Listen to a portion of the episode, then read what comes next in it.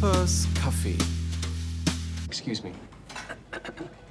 Jeder hier in dem Bums hat Spaß. Darum geht's doch.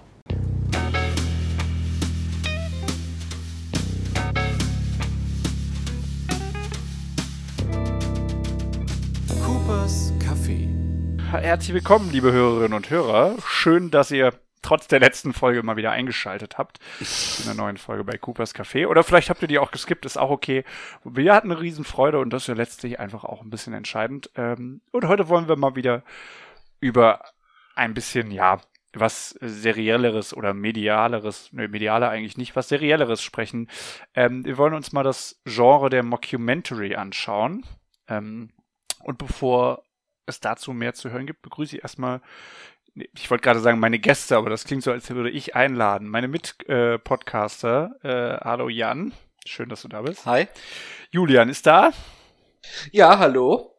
und herzlich willkommen, Basti. Hi. So, ich bin der Freddy übrigens, genau. Und die Mockumentary ist, wer, ähm, kann, kann, kann wer die Mockumentary definieren? Kann jemand sagen, was, äh, was es mit der Mockumentary auf sich hat? Oder soll ich es mal versuchen? Das Ganz schlechte Ja, Fragestellung. beschi- äh, bitte jemand anders, weil ich, wir haben im Vorgespräch gerade schon Verwirrungen gehabt oder ich war etwas verwirrt, was jetzt dazugehört und was nicht. Naja, das Wort selber kommt von Documentary mit dem Wortspiel des Mockens, Mocking. Also sozusagen des, ähm, ja, Julian, was würdest du sagen? Ich, ich, wür, ich würde ich würde ein bisschen einen anderen Blickwinkel nehmen. Ich würde ein bisschen mehr so vom Inhaltlichen hergehen und Ja, sagen, hätte ich doch auch gemacht, aber lass mich doch erstmal mit dem Wort. Ja, aber dann macht das doch auch. dann schlag halt nach, was to mark wirklich heißt. Mark ist eigentlich veralbern, ja, also das So. aus der Richtung kommt es. Ähm, Es veralbert aber eigentlich nicht, sondern das hat sich, der Begriff hat sich so ein bisschen verselbstständigt, sondern es ist, im Grunde genommen ist es Fiktion, die so tut, als sei sie dokumentarisch.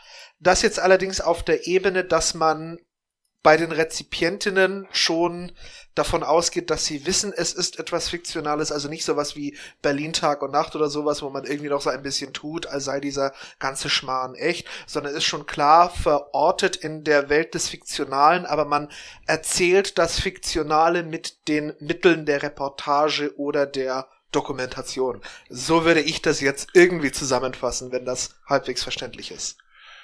Genau, ich finde es. Und wichtig da, wichtig dabei ist natürlich, dass sich die Protagonisten und diese, äh, sind sich immer der Kamera bewusst. Also sie wissen immer, dass es jemanden gibt, der zuschaut. Okay, und dann ist es halt nicht sowas wie Blind Date von Olli Dittrich und Anke Engelke damals, weil das halt kein Dokumentarstil in dem Sinne ist, sondern eine versteckte Kamera gefilmt quasi mit Protagonisten. Die Figuren in Blind Date wissen ja nicht, dass sie gefilmt werden. Sie Genau, agieren ja ja. komplett natürlich ohne Kamera. Und der Witz Ja. kommt ja eben häufig in der, in der Mockumentary daraus, dass eben Figuren agieren müssen in dem Wissen, es sehen andere Menschen. Und dann vielleicht auch ein Gegenschnitt kommt mit einem Interview des Protagonisten, ne? Der dann in die Kamera spricht.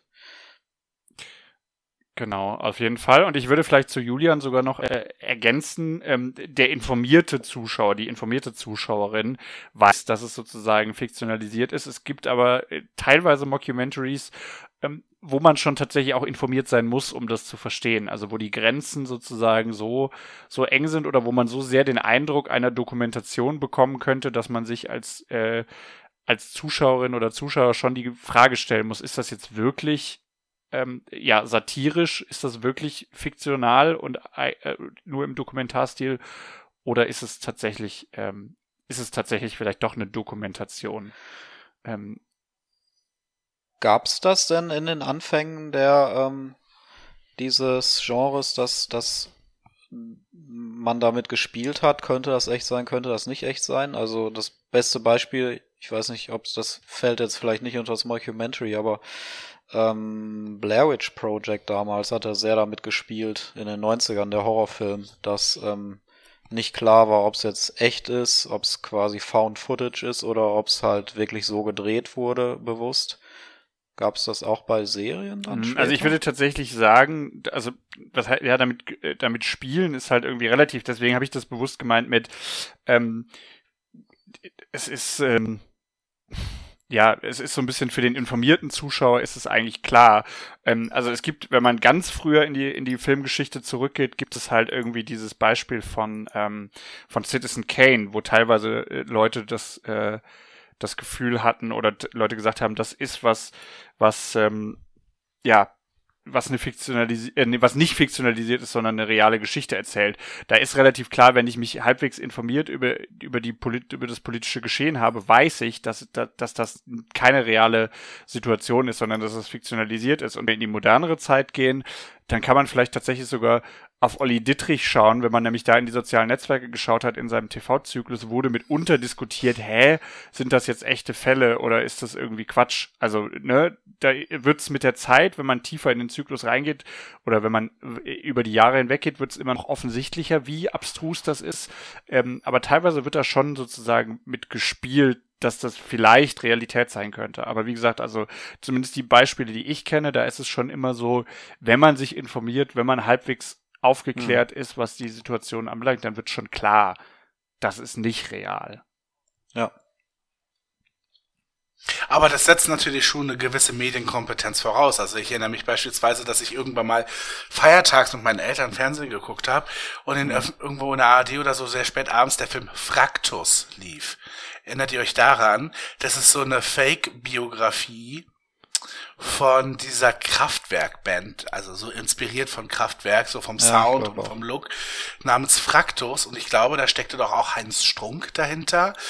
Und ähm, das haben meine Eltern gar nicht verstanden, dass es diese Band nie gab. Das ist so, und das geht natürlich zurück auf die Tradition, wenn ich jetzt in Amerika bin, in die 70er Jahre zu This is Spinal Tap das ist eine fiktive Dokumentation über eine Metalband, die es nie gegeben hat. Oder hm, erinnert sich jemand zufällig an diesen, oh Gott, es gibt doch diesen Dude, ein amerikanischer Filmemacher, der so Comedies macht, die auch so ein bisschen in die Richtung gehen. Und da gibt's doch so diesen Folk-Film über so eine Gruppe von Folk-Leuten. Wie hieß denn der nochmal? Der ist mit Jane Lynch unter anderem, als so die mit ihrem Ehemann so ein Folk-Trio hat. Und der Dude hat ganz viele von diesen Filmen gemacht. Ich habe nur diesen einen aber gesehen wegen der Besetzung. Muss ich mir kurz nachgucken, sonst macht mich das verrückt, sonst würde mich das als hörende Person verrückt machen, das Podcast, wenn ich weiß, wer es ist und die Idioten da am Mikro ja, kommen nicht drauf. Recherchier du mal in, ja. A Mighty Wind, A Mighty Wind hieß das. A Mighty Wind, das ist so ein Film und das ist halt auch so dokumentarisch gemacht. Die reden auch in die Kamera und so und das rafft auch irgendwie niemand. Also die Darsteller sagen alle, weil sie damals auch nicht bekannt waren, wie im Jane Lynch im Jahr 2001, dass das halt alle dachten, die sind wirklich ein Folk-Duo und so. Also deswegen diese Medienkompetenz braucht man in so extrem Genau, das ja auf jeden Fall. Vielleicht dann. kann man da noch das, äh, das berühmteste deutsche Beispiel eigentlich nennen, nämlich aus dem Jahr 1970, das Millionenspiel, haben vielleicht auch einige ja. schon mal gehört. Ähm, das war ja ein, ich weiß gar nicht, ob es eine Serie oder eine, also ein Spielfilm letztlich war, äh, aber auf jeden Fall die Geschichte von jemandem, der quasi um eine Million D-Mark zu gewinnen, äh, einem Auftragskiller für eine Woche äh, entfliehen muss. Ähm, und da gab es dann tatsächlich auch zahlreiche Anrufe ähm, und so, ob, da, ob das denn real sei oder auch Hinweise, die gegeben wurden und so.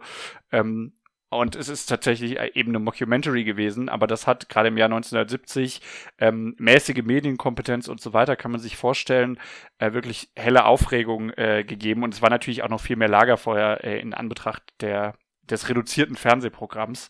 Ähm, insofern, äh, also das gibt schon auch so eine Geschichte der Mockumentary und da könnte man eben, ja, also ne, die Genre-Definition ist vielleicht auch ein bisschen enger geworden in der Zwischenzeit, aber da gibt es schon ganz spannende Fälle, die man da eben einordnen kann. Aber eben jetzt auch gerade aktuell wieder einige deutsche Serien.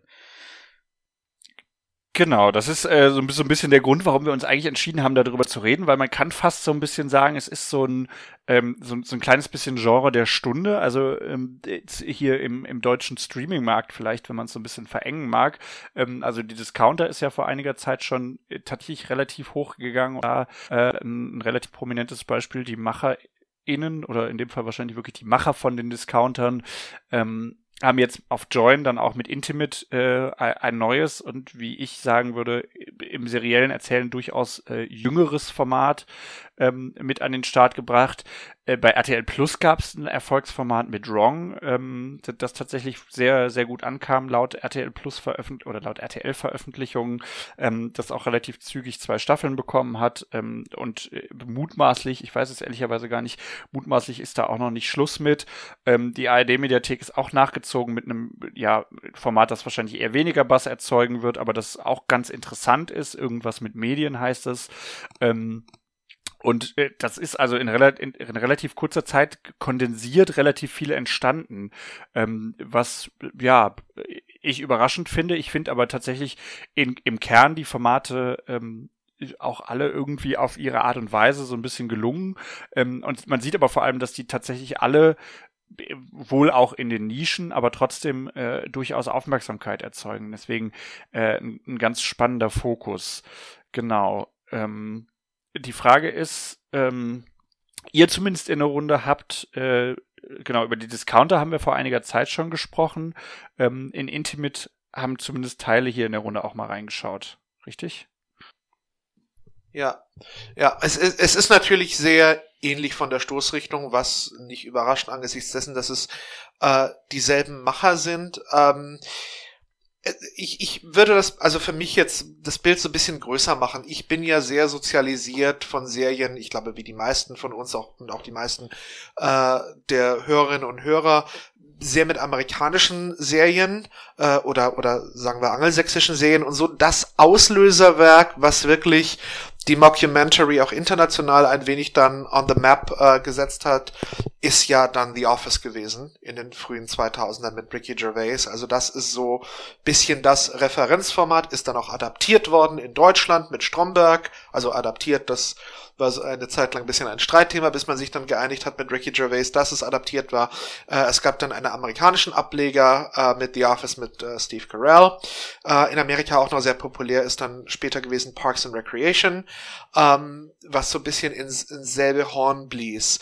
Ähm, vor dem Hintergrund ist bisschen so, wenn man sich gerade das amerikanische The Office ein bisschen ansieht, dann hat das zwar schon auch bisschen die Stoßrichtung, wir beziehen ein bisschen das, das Feeling der Serie daraus, dass die Figur, Basti, wie du das vorher ein bisschen definiert hast, die Figuren müssen in einer bestimmten Weise handeln, weil sie wissen, dass sie beobachtet werden und weil sie wissen, dass das dann gewissermaßen auch einer großen Öffentlichkeit vorgeführt wird. Das wirkt sich auf ihr Handeln aus.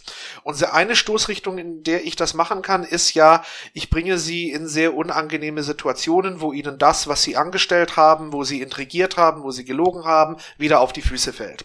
Und dann mache ich mich so ein bisschen darüber lustig lustig. Das hat, ist, hat ja Stromberg auch sehr viel gemacht. Und dann gibt es so ein bisschen die, die wehmütigere Seite, wo ich gerade bisschen die Figuren, die sehr, ähm, eine sehr starke Persönlichkeitsakzentuierung haben. In Deutschland war das Ernie bei Stromberg. Ähm, in Amerika war das Dwight Schrute äh, in The Office ähm, wie ich die dann doch noch ein bisschen liebevoll zeichnen kann und wie ich ihnen auch wirklich eine Seele geben kann. Das haben wir gerade im amerikanischen The Office dann öfter gesehen. Dwight Schrute ist ein bisschen ein extremes Beispiel, da gibt es noch andere Randfiguren, die in späteren, äh, in, in späteren äh, äh, Abschnitten der Serie kam. Es gibt so einen kleinen Video-Essay von David Foster Wallace aus irgendwann aus den 90er Jahren, Autor von Infinite Jest, wenn ihn jemand googeln will. Ähm, der hat damals so in den 90er Jahren ein bisschen bemängelt am amerikanischen Fernsehen, es sei auf langweilige Art metafiktional, weil es keine Seele mehr hat, sondern weil es einfach seine Figuren nimmt und sich über seine Figuren lustig macht und das ist es dann schon.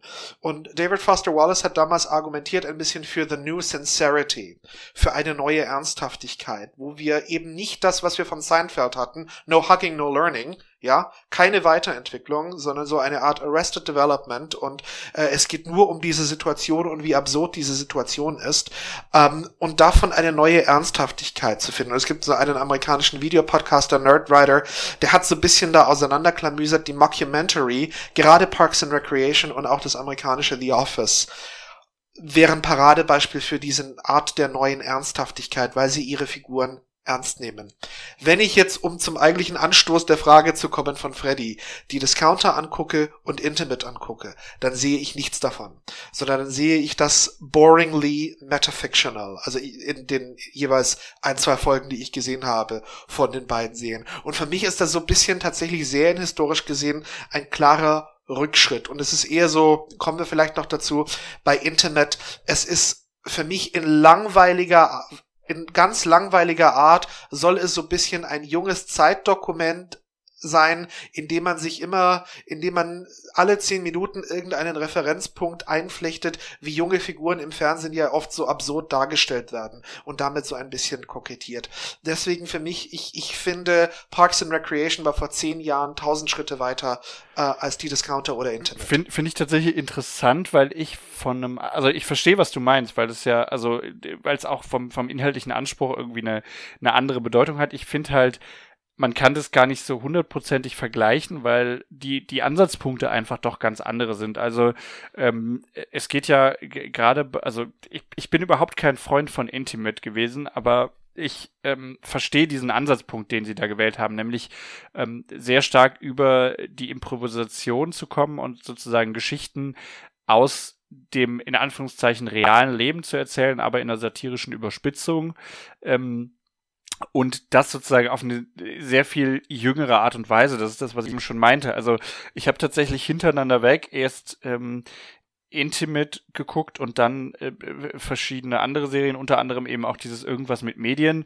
Ähm, und dieses Tempo, was in Intimate ist, ist so, also ist für mich das, was ich als Tempo der Generation TikTok bezeichnen würde. Also da wird wahnsinnig schnell in Szenen hintereinander weg Dinge geschnitten und erzählt mit denen ich persönlich vielleicht auch wenig anfangen kann, wo man oder wo mhm. ich persönlich vielleicht auch sogar zu alt für bin mittlerweile.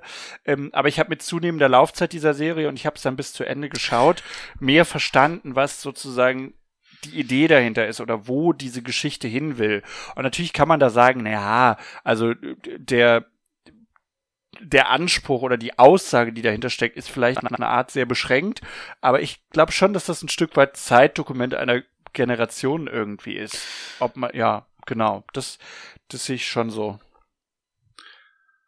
würde meine, würde meine These unterstützen, dass man sich irgendwie jede Serie mit der Zeit cool oder schön oder gucken kann. Weil, ähm, ja, ich hatte auch den gleichen Eindruck. Und sorry, ich bin auf TikTok, also nicht wie Fanny Janni mit einem Hühnchentanz oder so, aber ich konsumiere TikTok durchaus und bin schon auch für so kurze Snippets und so weiter da. Aber wenn du doch einfach Figuren und Serien und, und, und Konflikte und so erzählen willst, dann muss es einfach mehr sein als 20-sekündige Szenen, die aneinander geschnitten werden. Also mich hat die Serie wahnsinnig gemacht und äh, ich weigere mich zu sagen, dass ich zu alt dafür bin, weil ich jeden Neustart aus Amerika auf jeden Fall gucke und eben auch Medien nutze, die außerhalb von Network-Fernsehen funktionieren. Und ich kann das schon irgendwie einordnen, aber wenn es dann losgeht, ich meine, letztlich wollte Druck ja auch frisch sein und ein bisschen dieses Jüngere haben und so weiter. Aber das war auch mal ruhig. Das hat sich auch mal Zeit gelassen. Es hatte wirkliche Momente von, von, von, von Figurenentwicklung und so, das ist, also ich habe Intimate gebe ich auch so nicht lange eine Chance gegeben, aber das waren so kurze, schnelle Szenen, äh, die für mich einfach ja, tatsächlich komplett genauso ja, also, ergeben haben. Also ja, ich brauche eigentlich gar nicht mehr viel hinzufügen, weil ihr schon alles gesagt habt. Ich habe tatsächlich wie Freddy de, den Gedanken gehabt, dass ich zu alt bin und ich bin noch ein paar Jahre älter als Freddy. Aber ähm, Basti hat mit Sicherheit da auch recht, äh, das zu hinterfragen, inwiefern, ähm, ja, inwiefern das jetzt nicht auch eine Frage ist der, der Machart und ob da Jüngere besser mit klarkommen, nur weil sie ähm, anderen Medienkonsum haben, ist dann dahingestellt. Aber ich fand's halt einfach auch nicht nicht gut erzählt äh, und äh, un, unzusammenhängend und äh, ich frage mich, also wenn man das Genre Mockumentary betrachtet, dann frage ich mich, was die da darstellen wollten, weil wir haben ja eigentlich immer klare Genres in denen oder klare Settings, in denen so eine Mockumentary stattfindet und da ist es halt letztendlich irgendwie aus dem Leben erzählt und da habe ich halt genug andere Serien ähm, im deutschen und im amerikanischen Fernsehen, die mir solche Slice of Life Geschichten oder Coming of Age Geschichten liefern. Da brauche ich nicht noch eine Mockumentary zu. Die habe ich wirklich lieber in einem festgesetzten Settings, sprich Büro oder auch ähm, wie äh, bei den Discountern im Supermarkt, was ich deutlich besser finde als ähm, Intimate und es kommt trotzdem ja von denselben Machern. Vielleicht auch das, das hatte ich auch so ein bisschen das Gefühl, es ist ja dann doch schon ein ähnlicher Humor, weil dieselben Leute dahinter stecken, teilweise dieselben Schauspieler sogar und das äh, war mir dann auch einfach zu viel, weil ich kurz vorher einfach auch schon äh, die dritte Staffel Discounter gesehen hatte. Also tatsächlich, weil du sagst, es war nicht mein Humor. Ich habe äh, lange gebraucht, tatsächlich, um zu verstehen, dass da überhaupt Humor vorhanden ist mhm. oder wie der sozusagen funktioniert. Also vielleicht, dass er vorhanden ist, ist vielleicht fast ein bisschen hart, aber ich hatte teilweise den Eindruck, das ist vielleicht auch gar nicht so lustig gemeint, sondern soll irgendwie eigentlich eine so, so ein Stück weit mehr Ernsthaftigkeit transportieren, als dem Genre Mockumentary mhm. gut tut. Also das würde das, ja eigentlich Julians These unterstützen oder dahingehend. Ja, wenn das die Absicht ist und wenn das Julians These stützen würde, dann würde ich, dann würde ich aber noch klarer zum Urteil kommen, dass es halt an der Stelle nicht gut gemacht ist, ja. äh, weil dafür dann sozusagen der der inhaltliche Anspruch zu mau ist. Ähm, äh, also mir liegt es tatsächlich auch fern, da jetzt Intimate zu verteidigen. Also ich bin groß, großer Freund von die Discounter gewesen. Ich fand das sehr unterhaltsam. Ich habe mich auch sehr auf die zweite Staffel gefreut. Aber auch da war es schon so, dass mir der Humor zu sehr, nee, nicht der Humor, die Wärme der Charaktere zu sehr abhanden kam. Ja. Und das ist sozusagen bei Intimate nochmal vertieft, ohne dass es dabei lustiger geworden ist. Und das ist natürlich für eine Serie erstmal schwierig. Wobei ich muss da auch jetzt oder würde gerne auch nochmal die Discounter äh, ein bisschen verteidigen. Ähm, weil Julian ja, glaube ich, auch wirklich nicht so viel gesehen hat von den Discountern und ähm, Stichwort neue Ernsthaftigkeit. Also ich, ich finde, dass man das schon wiederfinden kann in den Discountern. Nicht am Anfang, aber jetzt so in der dritten Staffel fand ich, kam, kam das schon äh, nochmal mehr raus, weil eigentlich gibt's wirklich zwei sehr tragikomische Charaktere, wo man schon ein bisschen mitleidet und schon irgendwie eine Entwicklung sieht und ähm, äh, irgendwie so eine so eine psychologische Komponente, die da reinkommt, weil diese Figuren dann doch nicht nur die Stereotype darstellen. Das ist einerseits halt Jonas, dieser Sicherheitschef, der eigentlich überhaupt nicht dafür gemacht ist. Die Figur ist halt schlecht angelegt, leider, finde ich, in diesem Typus Sicherheitschef, aber er ist schon äh, eine vielschichtige Figur und ähm, der andere ist halt quasi auf der anderen Seite Peter, dieser Bully-Typ eigentlich, der aber äh, doch sensibler mittlerweile geschrieben wird in einigen Momenten. Und das, ähm, finde ich, ist bei den Discountern nicht schlecht gemacht. Das kommt am Anfang nicht so raus, aber da haben sie sich mehr getraut. Ja, also finde ich, hast du schon teilweise recht mit. Ich würde gar nicht sagen, dass ähm, die Figur des Jonas an der Stelle in, in dem Sinne falsch angelegt ist, dass sie diese Rolle mhm. des Sicherheitsmenschen nicht, nicht spielen kann, sondern ich finde es eigentlich sogar, ne, ich finde es sogar eine tolle Überhöhung sozusagen, diese Figur zu haben, die überhaupt nicht dafür geeignet ist, diese Rolle einzunehmen. Ja, ich meine damit halt, dass es so überzogen ist, slapstick-mäßig, dass es eigentlich unrealistisch ist und das ist halt eigentlich fürs Genre Mockumentary irgendwie ein bisschen blöd gemacht. Aber klar, die, die Figur und der, der Humor funktioniert total von Anfang an. Das, das verstehe ich auch. Ich finde, das könnte man sogar so machen, wenn sie halt diese Fallhöhe nicht sozusagen dazu missbrauchen würden, mhm. Jonas halt irgendwie, keine Ahnung, am Ende für den flachen Gag zu sagen, okay, jetzt äh, stiften ihn trotzdem wieder an, trotz seiner Alkoholsucht irgendwie sich, ja. sich einen hinter die Binde ja. zu kippen, was halt sozusagen, also einfach moralisch irgendwie äh, eine Fallhöhe hat, die sich nicht mit der Unterhaltsamkeit des Ganzen deckt, sozusagen. Also moralisch total verwerflich und gleichzeitig ist der Gag dafür zu flach. Und das, das ist so eine Mechanik, die sie häufig machen, weswegen dann so, mhm. das ist auch, was ich meinte, mit dieses Liebevolle in den Figuren geht halt dadurch so ein Stück weit einfach verloren. Ja. Ähm, und, und dann funktioniert es halt tatsächlich auch nicht mehr so, so richtig gut. Das stimmt. Auf jeden Fall ist es in anderen Serien, äh, um auch nochmal auf Julian zurückzukommen, ich deutlich intelligenter und deutlich tiefer angelegt natürlich. Also, wie gesagt, Ernie oder wie hieß er, Dwight bei The Office? Ja, und genau. Dwight Schrute Ja, Dried Shirt, genau. Ich, ich, ich fand das irgendwie, was, was ihr beschreibt, gerade von den Discountern, ich fand das in Intimate alles noch wesentlich extremer. Also ich habe jetzt wirklich nur die erste Folge mhm. gesehen, aber wenn wir den Titel nehmen, Intimate, intim, wir haben ja einige Szenen, die sehr intim sind, die Intimität zeigen, aber auf eine, ich finde, erschreckende, äh, kalte Weise irgendwie. Also es gibt keinerlei redeeming Quality dazu, sondern es ist eigentlich eine Serie, die macht einen depressiv, weil sie immer so aus dieser aus dieser aus dieser Distanz lebt und auch aus Figuren, die gerade auch in Intimität nicht zueinander finden, sondern die komplett isoliert bleiben für sich. Ja, also es ist eigentlich es ist eigentlich ein ganz ein ganz furchtbar tristes Bild, das das, das so diese diese erste Folge für mich da entworfen hat zwischen all den schalen Gags ein bisschen.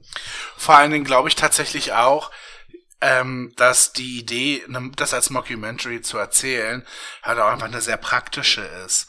Also gar nicht mit, das Genre liegt uns so am Herzen, es bietet so viele Möglichkeiten, irgendwie einen doppelten Boden und Meter und so weiter, sondern tatsächlich ist es sehr günstig natürlich, ja, weil es ist halt einfach ein Dokumentarstil, der weitaus günstiger ist als jetzt irgendwie, ne, ihr wisst schon, Nachthimmel, große Außenaufnahmen, ähm, Kamerafahrten, irgendwie sowas. Und ich glaube tatsächlich auch, dass das natürlich so eine wir machen das einfach Attitude der Macher extrem unterstützt und den in die Hände spielt.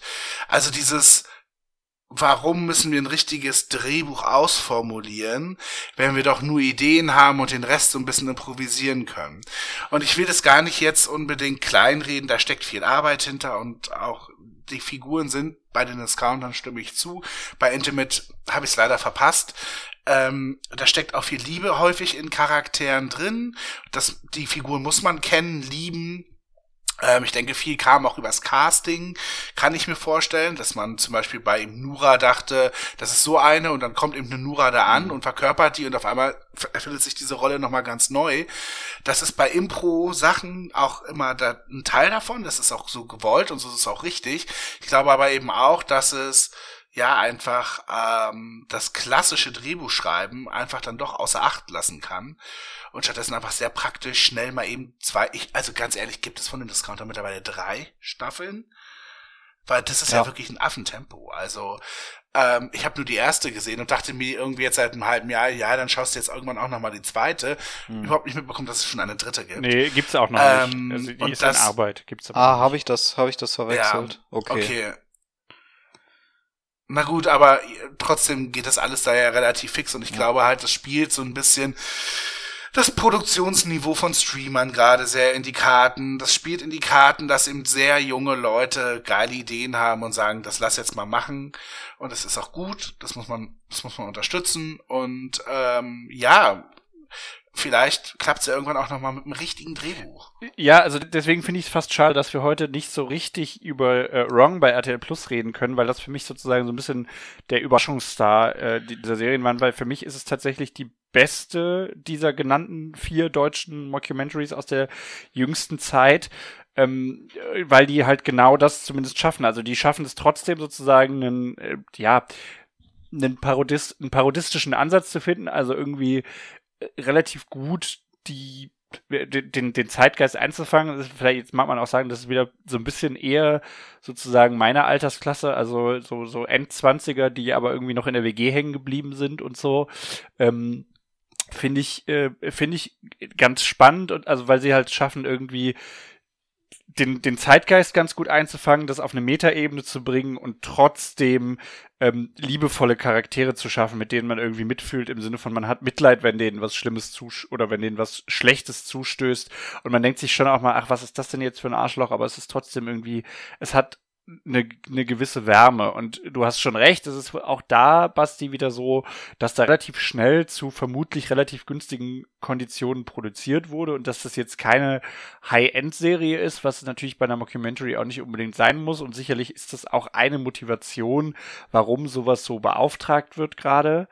Ähm, aber ich finde, da ist es halt tatsächlich, oder da merkt man, dass so ein bisschen mehr Geschichte hintersteckt und das, ähm, also da gibt's auch tatsächlich irgendwie dann so ein Halloween-Special oder Horror-Special, ähm, wo sie dann das, das Genre Horrorfilm nochmal so ein Stück weit mit aufnehmen und parodieren. Ähm, und, und da merkst du schon, dass da so eine gewisse künstlerische Idee an der Stelle tatsächlich hintersteckt. Das ist jetzt nicht so, dass du sagst, boah, das ist die Serie neu definiert oder auch nur die deutsche Serie neu definiert.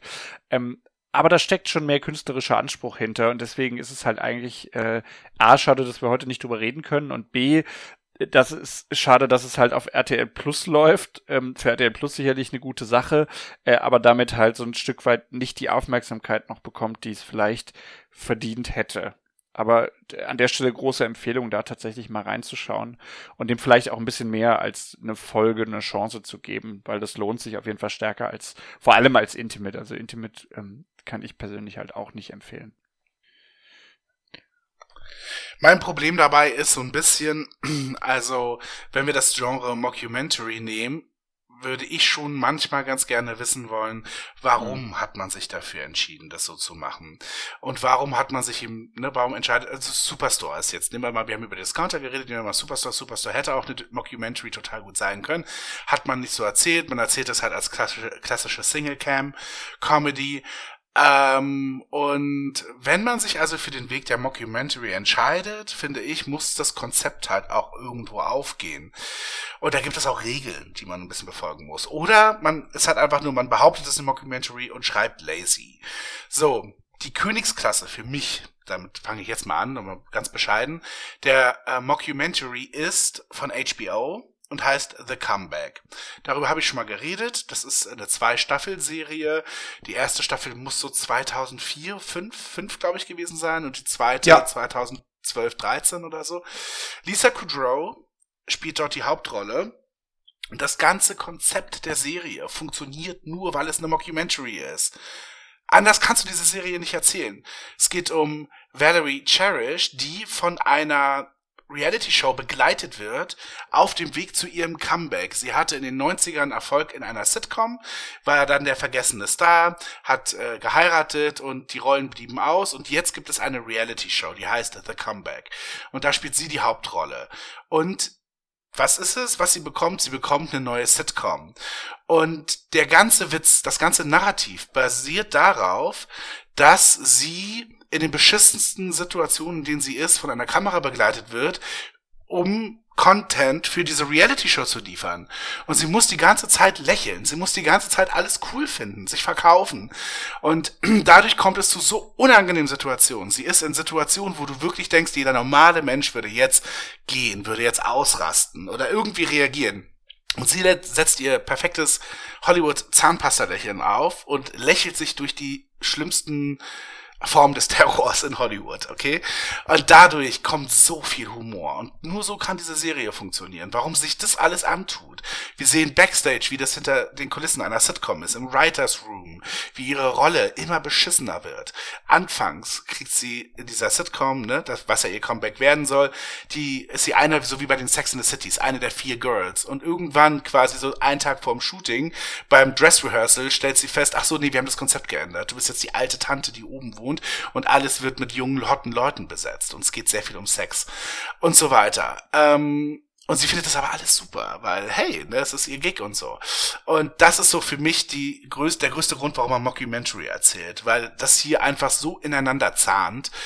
Und das fühle ich halt so bei ganz vielen anderen nicht. Ich kann es bei The Office auch sehen. Bin kein Fan von The Office. Ähm, US, ich habe UK nie gesehen. Ähm, aber natürlich sind die Interviewsituationen hier schon herrlich, also wie man sich im Kopf und Kragen redet, die Blicke, die man im Hintergrund manchmal sieht, wenn irgendwas vor der Kamera behauptet wird, aber genau das Gegenteil der Fall ist. Das ist dann natürlich immer sehr, sehr witzig und sorgt auch für super lustige Situationen, sage ich mal. Ähm, da sehe ich es auch noch. Aber in sehr vielen Fällen, und natürlich dann meinetwegen auch in Stromberg, aber in sehr, sehr vielen anderen Fällen sehe ich es dann leider nicht so richtig. Zum Beispiel macht kurz Disney gerade Disney Plus ähm, High School Musical als Mockumentary. Äh, das ist High School Musical, The Musical, The Series. Ähm, und die Figuren darin werden begleitet, wie sie selber ein Musical auf die Beine stellen. Und das Ganze spielt an der Highschool, an der einst mal Highschool Musical gedreht wurde. Das heißt, die Figuren darin wissen, dass es Highschool Musical gibt. Und sie machen auch in der ersten Staffel ein Highschool Musical Musical. Und die reden auch in die Kamera. Und das gibt auch so awkward Situationen. Du kannst die Serie aber wahnsinnig gut auch als Single Cam erzählen. Das kann auch einfach eine Musical-Serie sein. Fertig aus. Warum man das so gemacht hat, I don't know, weil es fresh ist. Ich weiß es nicht. Es gibt eine Theorie von meinem Lieblingspodcaster Ken Reed, der ähm, den TV Guidance Counselor Podcast hat. Und der hat gesagt, dass sehr, sehr viele junge Menschen die klassische Sitcom extrem corny findet, äh, weil ähm, die mit diesen Disney-Sitcoms und mit diesen Nickelodeon-Sitcoms groß geworden sind, als sie noch sehr, sehr jung waren. Diese ganzen, ihr wisst es, Hannah Montana und Ariana Grande Sitcoms, die ja diese Tropen haben mit, ich guck frech um die Ecke und da kommt der Lacher und dann ne, fliegt irgendwas in die Luft oder so. Und das ist eben, wenn man jetzt 16, 17, 18 ist, nicht mehr das, was man noch sehen möchte.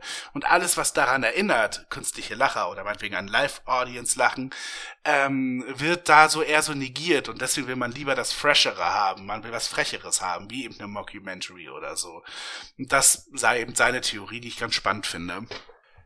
Jetzt, äh, als du das gerade beschriebst, habe ich mich direkt gefragt, also eigentlich äh, in unserer Definition betrachtet wäre ja auch fast How to Sell Drugs Online Fast als, als Mockumentary zu begreifen, weil die natürlich auch immer wieder dieses Stilmittel nutzen, von wegen wir durchbrechen in der Interviewsituation die vierte Wand und erzählen diese Geschichte.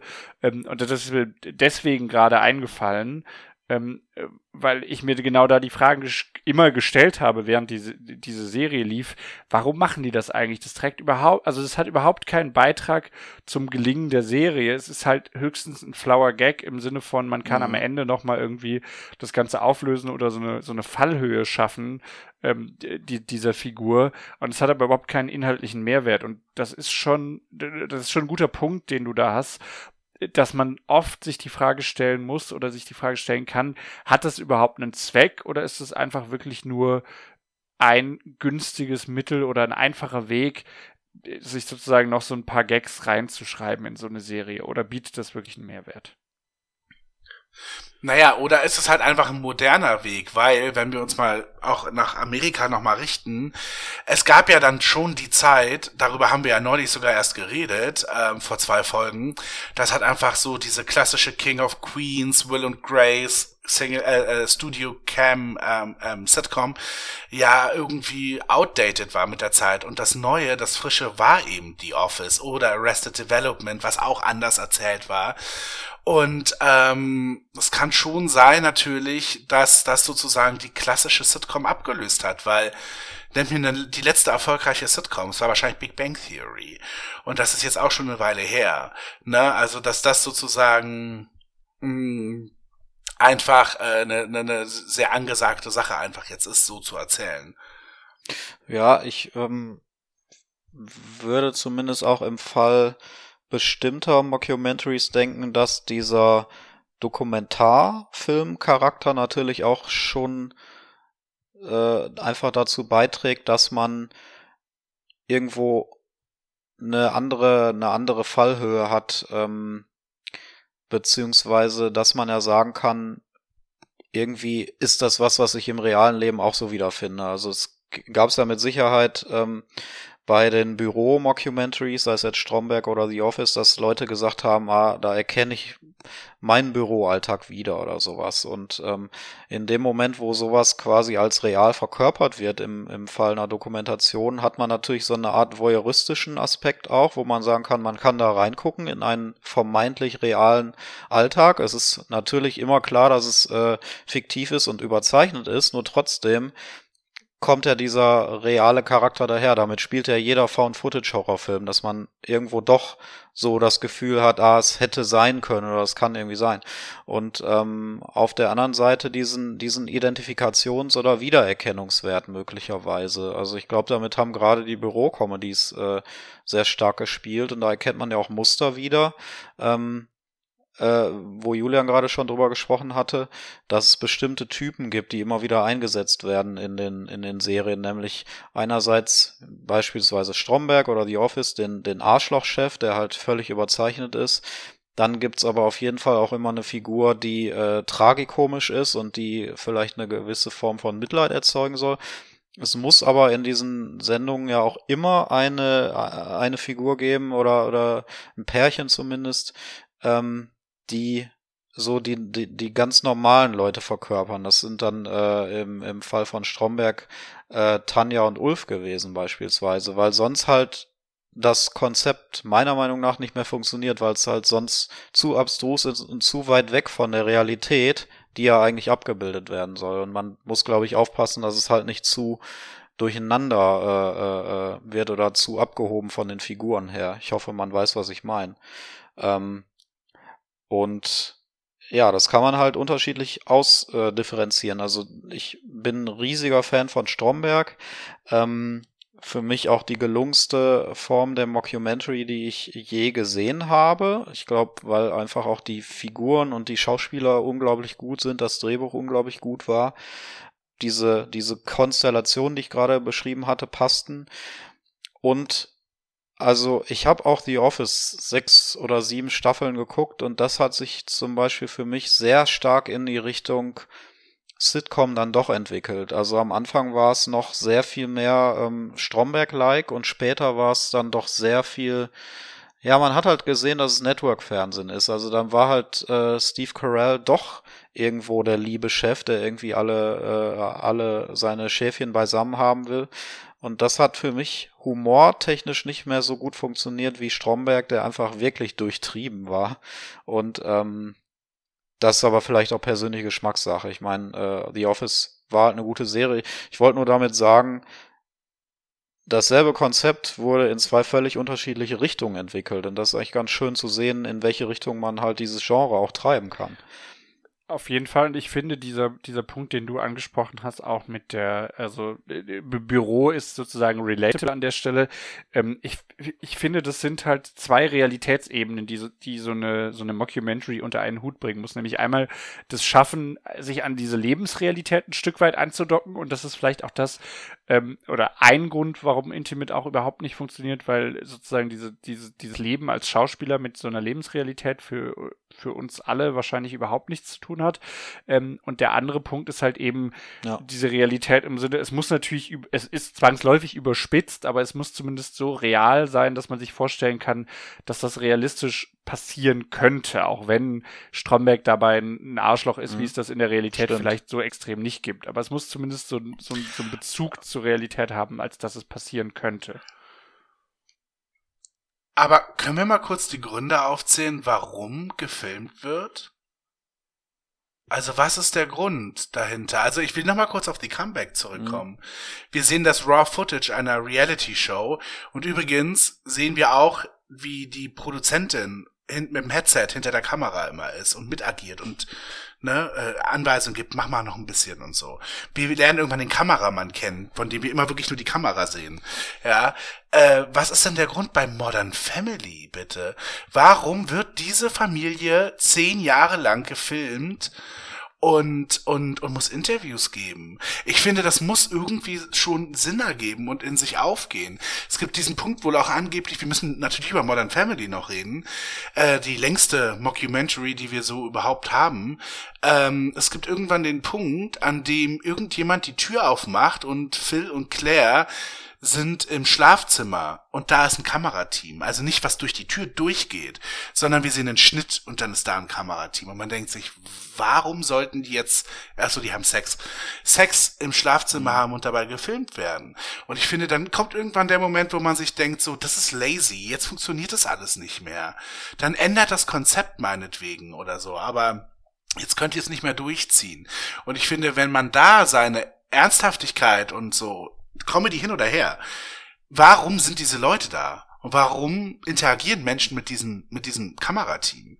Das finde ich total interessant und ich finde, wenn das irgendwann nicht mehr aufgeht, oder also, dann, warum, warum küssen sich zwei heimlich die eine Affäre haben, obwohl sie in Beziehung sind, das wird safe in The Office passiert ja. sein und lassen sich dabei filmen. Also das ist so der Moment, wo ich dann manchmal denke, so das Konzept trägt vielleicht auch einfach nicht für mehr also als drei Staffeln. Bei, bei Stromberg, bei Office weiß ich es nicht mehr, weil ich es nicht mehr präsent habe, das ist zu lange her, aber Stromberg habe ich immer mal wieder geguckt und da funktioniert das sehr gut, weil da die Idee ja ist, ein Kamerateam soll den Büroalltag filmen und dann spielt Stromberg ja damit auch. Also er will dann ja auch beweisen, was für ein toller Chef er ist oder was vielleicht auch seine Ansichten sind, die er da in die Kamera reinbläst und später wird's auch geht's ja auch so in die Richtung, Stromberg fliegt raus aus der Abteilung, dann hält er sich aber dank der Reportage im, im Unternehmen, weil er ja äh, so beliebt ist bei den Fernsehzuschauern und dann mittlerweile halt irgendwie auch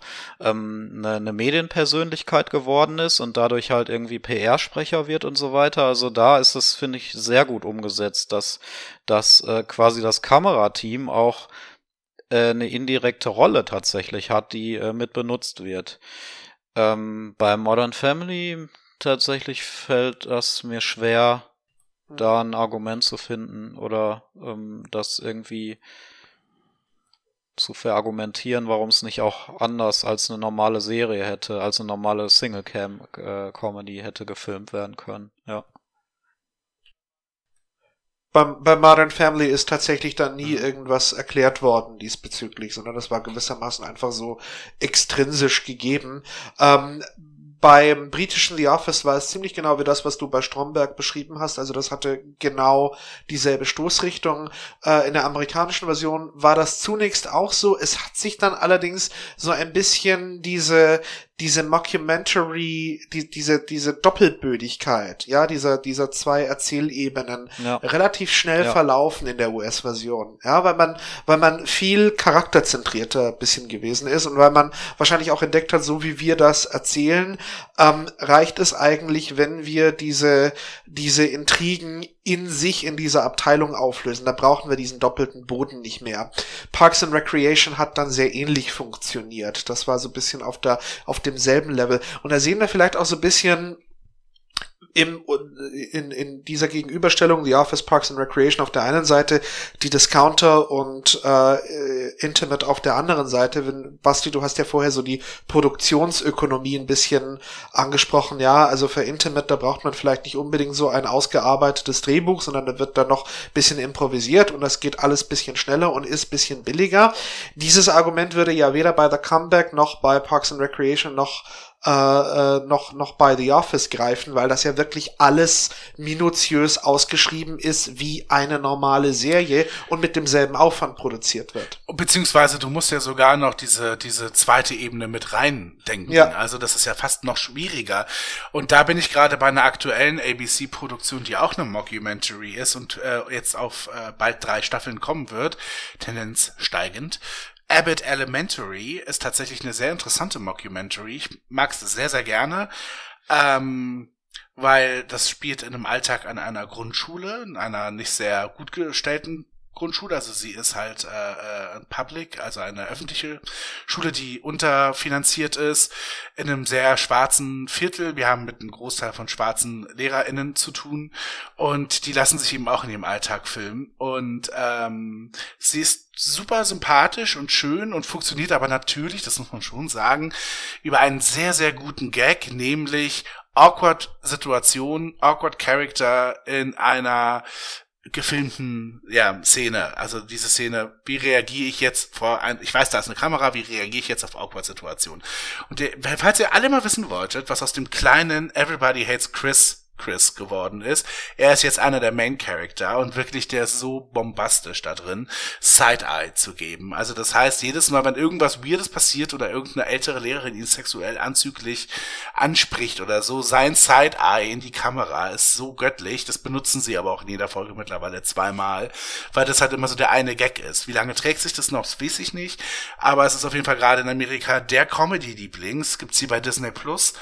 Ähm, und äh, sahnt Emmys und Golden Globes ab. Und ich gucke es tatsächlich auch richtig gerne. Und das ist sozusagen jetzt so die fresheste amerikanische Mockumentary, was zeigt, das Genre lebt. Und äh, es ist tatsächlich so der erfolgreichste Comedy-Neustart der letzten zwei, drei Jahre.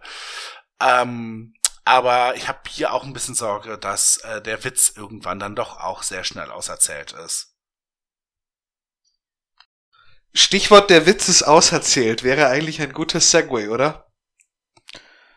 Ein gutes Segway. Kennt ihr noch Segways? Mit denen ist man früher gefahren. Das war so, da wollte man vor 15 Jahren so tun, als wenn Frank Frankfurter Bankentiere damit Aber zur was- Arbeit Ja, fahren. die sind insol insolvent, aber ich habe trotzdem den, den, den, Ja, den ja, Bezug ist das ein. Wortspiel? Es, Segway, Segway, ah, nee, Segway ist einfach Überleitung. Ah, okay. Ja. Das heißt, Ja. das, das Fahrzeug ist benannt nach dem, nach, okay. Ich, ich glaube, ja, also ich, ich glaube, Seg also Segway ist eigentlich die Überleitung, ja, und, und so hat man dann halt dieses Ding genannt, ja. Früher bei Giga hieß es immer zum Ende kommen. Na gut. Wobei ich eine Sache nochmal gerne empfehlen würde, weil es auch so ein bisschen untergegangen ist damals. Basti war, glaube ich, auch großer Fan äh, von American Vandal. Das würde ich doch nochmal gerne erwähnen für Leute, die nochmal eine etwas andere Mockumentary sehen können, wollen. Nämlich eine Parodie auf diese ganzen True Crime Dokus. Ähm, oder True Crime Podcasts von mir aus auch. Ähm, lief damals bei Netflix leider nur zwei Staffeln lang. bliebe noch die Frage, wir haben schon ganz viel darüber geredet, wo sozusagen ähm, äh, sinnvoll funktionierende Settings von so Mockumentaries sein können und dass es halt tatsächlich auch häufig zum Beispiel so ein Bürokontext und sowas ist. Gibt es ein Setting, was euch einfallen würde, dass ihr äh, das noch gar nicht behandelt ist oder wo ihr euch mal wünschen würdet, dass es nochmal oder mal eine Serie, einen Film gibt, die da spielen würde? Ich find's geil, wenn es bei so einer Morning Show mal wäre. Ah, ich hatte eine ähnliche Idee. Also quasi, ich sag's, also mit einem alternden Showmaster, der noch so einmal im Jahr eine große Samstagabendshow moderiert. So das hinter den Kulissen mal. Das wäre so, Ja. so. Also ja, ich mit, fand mit einer großartig. 30 Jahre jüngeren äh, Schweizer Co-Moderatorin mittlerweile Richtig, zur Seite genau. gestellt. Aber du so, meinst ne? so auch sowas wie kein Pardon als Mockumentary? Im Prinzip, äh, Wenn, oder ist schon lustig, woran wenn man ich, ja, den alten Peter Schlönzke vorstellt, Ja, wie er in genau. die Kamera lächelt, sich den Richtig. Schal nach oben wirft und sagt, well, Gudrun, ähm, ja, ja, Gudrun, ich liebe mein Publikum. Und ich glaube, das Publikum liebt auch mich. Also ganz großartig fand ich auch vor einigen Jahren, ähm, als Harpe Kerkeling seine Figur Uschi Blum wieder rausgeholt hat, die Schlagersängerin, die ja auch damals ihren ersten Auftritt in Kein Pardon hatte. Und da gibt's auch so den ein oder anderen Clip bei YouTube, ähm, der, der im Prinzip auch Mockumentary-mäßig drauf ist, wie sie quasi ihr Comeback auf der Showbühne gibt und aber eigentlich hintenrum sich, glaube ich, die Valium reinkippt. Das ist großartig anzusehen. Und das so als Serie mit dem immer jung gebliebenen Blondschopf wäre natürlich sehr schön. Aber du hast natürlich recht, so ein, so ein äh, Spiel mit Gegensätzen macht bei sowas Ja. immer sehr viel Spaß. Wie funktioniert man Backstage und wie ist man Ja. vorne? Ja. Das könnte natürlich auch im Schlageruniversum spielen. Oh, ja. Natürlich auf Anke Engelke und Bastian Pastewka. Ja. Wie witzig das wäre, wenn Großartig. sozusagen hinter der Bühne. Ja. Und dann merkt man, ach Mensch, die Kameras laufen noch und Ja. da sind wir wieder dabei. Und so, ne? Ja. Also Ja. Hat jemand LOL Staffel 4 gesehen eigentlich? Ja, ja. Noch nicht. dann, Oh. äh, oh, oh. Ich bekomm's nur. Ist sie, ist sie vollständig ja, draußen ist schon? vollständig draußen. Und Aber ich wollte nicht, ich wollte nicht wöchentlich warten und bekomme immer bei TikTok das rein und musste mal ganz schnell weiter swipen, weil ich nicht wollte sagen, also mindestens ein Meme kann man ja fast, äh, fast nicht umgehen. Aber falls es doch irgendwer hier vor den Empfangsgeräten, vor den Volksempfängern geschafft hat, ähm, das noch nicht zu sehen, möchten wir es natürlich jetzt auch nicht spoilern. Äh, aber Ja, nee. ja, ich finde es tatsächlich noch lustiger, als es jetzt in, in so einem Meme auf deinem persönlichen Smartphone äh, dargestellt wird. Ja, aber wo? Dating-Show könnte ich mir tatsächlich auch ganz gut vorstellen, weil das auch ganz gut so diese Brücke schafft. äh, Irgendwie trotzdem, also natürlich würden wir jetzt nicht in eine Dating-Show gehen, aber trotzdem sind es so Menschen, die man aus dem Alltag kennt, die sich da bewegen und es ist trotzdem irgendwie Mhm. so eine pseudo-glamouröse Welt und das ge- könnte ich mir irgendwie auch ganz gut vorstellen, dass sozusagen da die Ach, du meinst sowas wie Temptation Island jetzt entweder, ja, genau, sowas oder auch irgendwie so eine, so eine Studio-Dating-Show, Ja. aber äh, tatsächlich sowas äh, auf so einer Insel oder so, das funktioniert natürlich noch mal besser. Ähm, äh, äh, ja, Mhm. Fuck Buddy Fuck Mountain. Buddy genau. Mountain. Es behind ist natürlich. Das große promi Es ist natürlich auch schwierig, weil das Format natürlich schon fast die Parodie von sich selbst ist in der, also das eigentliche Format. Aber das kann man, glaube ich, trotzdem ganz schön überzeichnen. Das kann man, ist vielleicht dann auch keine Weiterentwicklung des Genres in dem Sinne, aber könnte sehr unterhaltsam werden. Oder, aber das ist, glaube ich, sowieso was, was mir fehlt. So, ähm, äh, ich finde, fände ja eh, aber das könnte für mich auch eine Sitcom sein. Da sind wir genau an dem Punkt, ob es wirklich eine Mockumentary sein muss. Aber sowas, was so in so einem Kino spielt, also mit so äh, Kinomitarbeitenden, das, da hätte ich irgendwie total Lust drauf. Ähm, aber wie gesagt, das könnte, da muss es, glaube ich, gar, gar keine Mockumentary für sein, sondern es könnte einfach eine Sitcom sein, die ich mir gut vorstellen kann. Da haben wir doch mal ein Konzept erfunden, oder? War das nicht Ist mal ein es so? Podcast? Das ist so, man, es stimmt, ja, wir haben wir, glaube ich, und man internalisiert die eigenen Idee, Ideen so lange wieder auf, auf ein neues, dass man, dass man Ja. denkt, man hätte eine neue Idee geschaffen. Ja, ich hatte mich gerade daran erinnert. Ich, das kann aber auch ein Fiebertraum gewesen sein. Also Nee, da klingelt sicher. was. Ich dachte, Da wir hätten uns was. mal Figuren und eine Story ausgedacht für eine Sitcom, die im Kino Ja, startet. ja, Es war, es war meine Lieblingsfolge von dieser Sendung hier, ja. Da ich es nicht schneide, sage ich mal, wir verlinken es in den Show Notes nochmal. Natürlich. Du kannst Ich es kann nicht, es du nicht. suchst. Das muss Jan dann wieder machen. Hier Das muss ja. Jan wieder Ich- einen ich- Link machen. Ja, ja, ich, ich kann, mach das das, schon. das kann, ja, das kann ich Nee, nicht. also das ist, Entschuldigung, das, muss man jetzt ich mal äh, das Full. Disclosure sagen, das kannst du nicht, nicht, sondern du bist halt zu faul, die Folge rauszusuchen, die es betrifft. Nee, ich glaube, Basti kann das Ah. wirklich nicht Den verlinken. Link setzen, kannst du nicht? Aber Okay. Also, einen Link setzen kann ich, aber dass man irgendwie den betitelt und man dann draufklickt auf das Wort und dann kommt der Link, das kann ich nicht. Das ist, nennt sich. Das gab's Link. damals im Osten alles nicht, ja. Das wäre, na gut, na gut, Basti. Also wir kriegen das schon hin und wenn ihr es nicht in, der, in den Shownotes dieser Folge seht, dann Schrei schreibt uns in die Kommentare. genau, dann, dann kommt, ziehen wir es auf jeden Fall nach. Ja gut, ähm, an der Stelle, äh, genau, ich, wir dürfen gespannt sein, wie es sozusagen mit dem Genre weitergeht, ob einer unserer Wünsche an der Stelle in Erfüllung geht ähm, und auch tatsächlich, äh, ob das Trendgenre weiter so im Trend bleibt, wie es gerade ist, oder ob das auch so ein bisschen dann doch, äh, ja, wieder abflacht. Wir, wir werden es sehen. Ähm, ich glaube, einer macht auf jeden Fall wacker weiter, nämlich Olli Dietrich in seinem TV-Zyklus bringt immer mal wieder eine Folge raus. Ich weiß gar nicht, der müsste irgendwann auch demnächst äh, irgendwann mal vollständig sein. Aber wir werden sehen. Naja, das war wieder mal den Moment verpasst, um die Abmoderation wirklich sinnvoll zu Ende zu führen. Ähm, äh, lasst uns doch trotzdem Kommentare da. Post at cooperscafé.de per Mail oder bei Twitter, bei Instagram, bei Facebook unter dem Account Coopers Café oder at Coopers Café. Wir sind auch immer noch bei Twitter.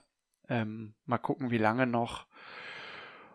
Und wir freuen uns auf Rückmeldungen dazu, welche Mockumentaries wir vielleicht vergessen haben, welche euch besonders gut gefallen hat oder auch was euch an Mockumentary fehlt oder was ihr euch noch vorstellen könnt. Schön, dass ihr wieder bei einer Folge dabei wart. Alles Gute und bis die Tage. Ciao. Ich stehe auf Rock. Cooper's Coffee. Excuse me. A damn fine cup of coffee.